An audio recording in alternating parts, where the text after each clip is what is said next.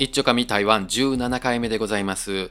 自分はあの大阪で生まれて大阪で育ったから聞くことあるんですけれども大阪の人ってみんな面白いんでしょうとか話の終わりには必ず落ち着けるんでしょうみたいなことを言われることがあるんですけれどもまあさすがにね今の時代そういう情報が行き渡ってるからみんながみんな大阪人がそんな芸人みたいな面白いわけないとは思ってる、まあ、これを聞いてらっしゃる皆さんもそう思ってるとは思うけれどもでもやっぱりまだね初めて会った人から「え大阪人ってもっと喋ると思ってたもっと面白いこと言ってくれるんかと思ってた」みたいなそういう失礼なこともまあうんはっきりと言うわけはないけれどもそんな風にね感じてらっしゃる人もやっぱりいるわけなんですよ。まあそうなった時にねあのやっぱり大阪人ってなんかこう答えなあかんとかそういう笑いとか言わなあかんのかなと思ってでなんかその言った時にそれが例えばね見た目をいじることこれをやってしまうともう怪我するわけなんですよ。一瞬シーンってね空気が凍りついてあ言うてしもたみたいなことになるわけなんですけれどもやっぱりねお笑いってね無理してやるもんじゃないなと思うんですよ。でねこの見た目を笑う見た目をいじる笑いっていうのは結構高等テクニックなんですよ。でまあ自分がそんなお笑いのことや、ね、分かってるわけはないから別にそういうあの理論を言うわけではないんですけれどもというのもそのプロの世界でね芸人さんたちがそれぞれの、まあ、例えば女芸人さんがいて、うん、男の芸人さんがいてその女性に対して本当に言うてはならないようなこととか、まあ、ブサイクやなとかっていうことに対してそれで笑いがドッと起きるっていうのはあると思うんですけれどもあれってまあ言われる側もそれはこの人ならいいですよっていうその信頼関係みたいなんがあってそれは成り立つのであってあの初めて会う会う人からねあんたブサイクやなって言われたらそりゃ怒るわけですよ。だからそれをあの視聴者はねあんまり分かってまあ見てる人はたくさんやと思うんですけれども分からんと見てはる人もやっぱりいるわけですよ。そやから例えば街中で女芸人さん見かけてブサイクやなとか言ってたらそれはただ単なるヘイトになるわけなんですよ。言うたらあかんわけになることでだからそれはね特にそのツイッターとか YouTube とかまああの自分が発信する一方でそのなんか誰かから注意してもらえへんような状況やとしたらそういう事故が起きてしまうわけなんですよ。だから自分は別にそんな悪口言うてるつもりないこれはお笑いやからみんな面白いでしょって言って提出してるものがそれを受け取る側にとってえあんたそんなこと言うて大丈夫なんかってお前何言ったか分かってるかみたいな状況になることってあるんですよね。まあたまにああるじゃないですかの YouTube とかでもいろいろと言い過ぎてしまって申し訳ございませんでしたあれはなんかこうお笑いのつもりでしたみたいな感じで謝罪するようなことってやっぱりね素人の人でもそういうことが起きるんやなと思うとあんまりその無理はせんでええなと思うんですよ。あのなんかやっぱりね絞り出そうと思うとそのなんやかんやいろいろに突っ込もというなんか変なこう癖がついてくるというかちょっと見た目とかで違和感があるとそれに突っ込まんかったら芸人やないというか面白い人やないみたいな風に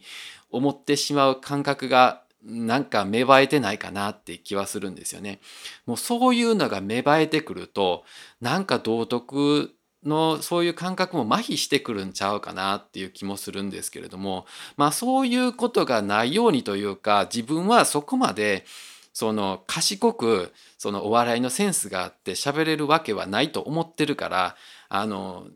気軽にその笑いには手を出さんとこうっていうふうには思ってるんですよ。もちろんねその面白いそういうお笑いをした方があのポッドキャストとしてはすごいまあ数字取れるんやろうなとかって思ってはいるんですけれどもただもうその普通の笑いも そんなにでけへんしそんなもちろんそういう見た目をいじるような高等なお笑いはでけへんわけでだからそこを無理して何かやろうとするとやっぱりやけどするからっていうこともあるしうん、だからね笑いの力加減って難しいはずなんですよ。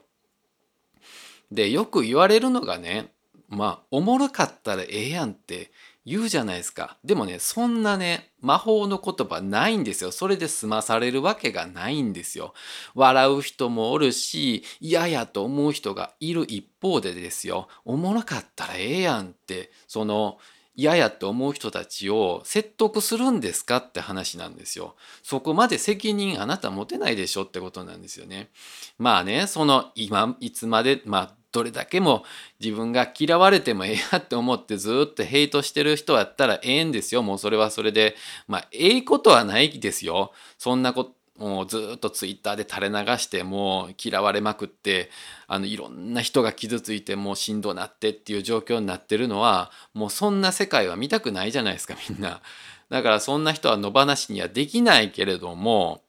まあだからこそねあの別に無理せんでええと思うんですよ。なんかあのツイートでも本当は大したことないまあちょっとしたことをツイートしてもええんですけれどもなんかこう変にフォロワーとか多いと笑いの方向に持っていかんとみんなつまらなくなってフォロワーが離れていくんじゃないかとか変ななんかこう心配をして笑いを取ろうとして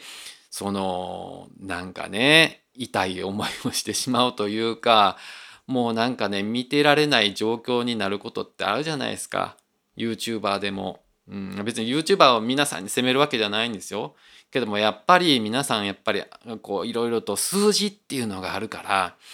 でねこう急に人気が上がってきた人とかはやっぱりその別にお笑いのセンスとか特にあるわけやなくて何かの勢いでその上がった人もおるわけやしそういう人とかはちょっとなんか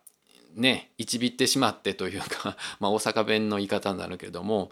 なんかそれでやりすぎてしまったっていうことがあるからあのなんかねそのみんながみんなお笑いせんとあかんような状況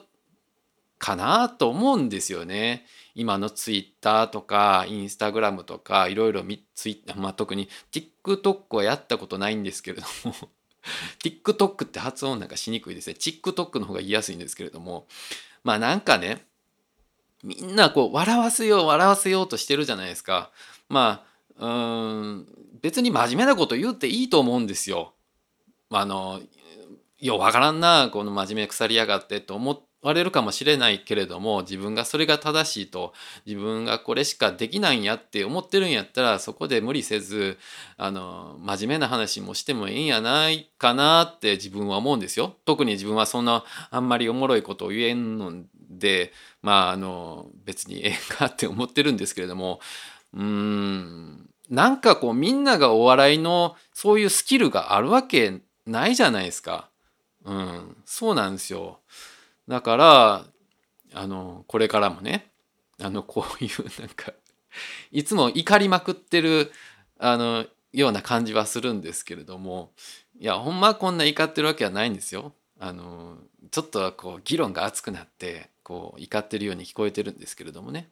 うん、まあこういうポッドキャストもあるんやっていうふうにね聞いてもらえばいいかなと思ってるんですけれども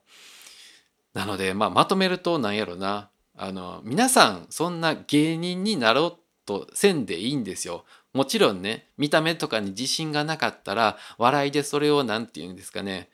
こう補おうとするかもしれないけれどもそれでもなんかこう一つのなんか自分はこういうことに興味があるみたいなことに集中してそれを熱く語るのもかっこよさやないかなっていうふうにまとめたらええんやないかなと思います。以上です。